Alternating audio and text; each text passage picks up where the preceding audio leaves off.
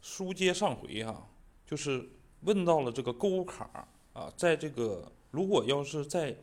这个企业当中呢，用于这个产品销售时赠与的形式赠送给客户，比如呢，他说达到一定销售额，我就可以赠送一定额度的这个预付卡啊，作为赠与的这个来使用的时候，那它的账务处理应该是什么样的呢？首先呢是借销售费用啊，促销费啊，贷啊预付预付账款、预付卡。主要你这里头呢，需要提醒大家的是什么呢？在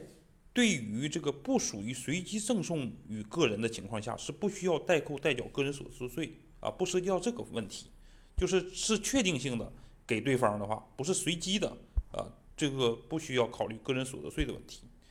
第二个呢，就是销售时呢，将以以买的买赠的形式赠送给客户的时候呢，例如达定一定销售额，可以赠送一定额度的预付卡，应该凭借这个购买预付卡时取得的有效发票，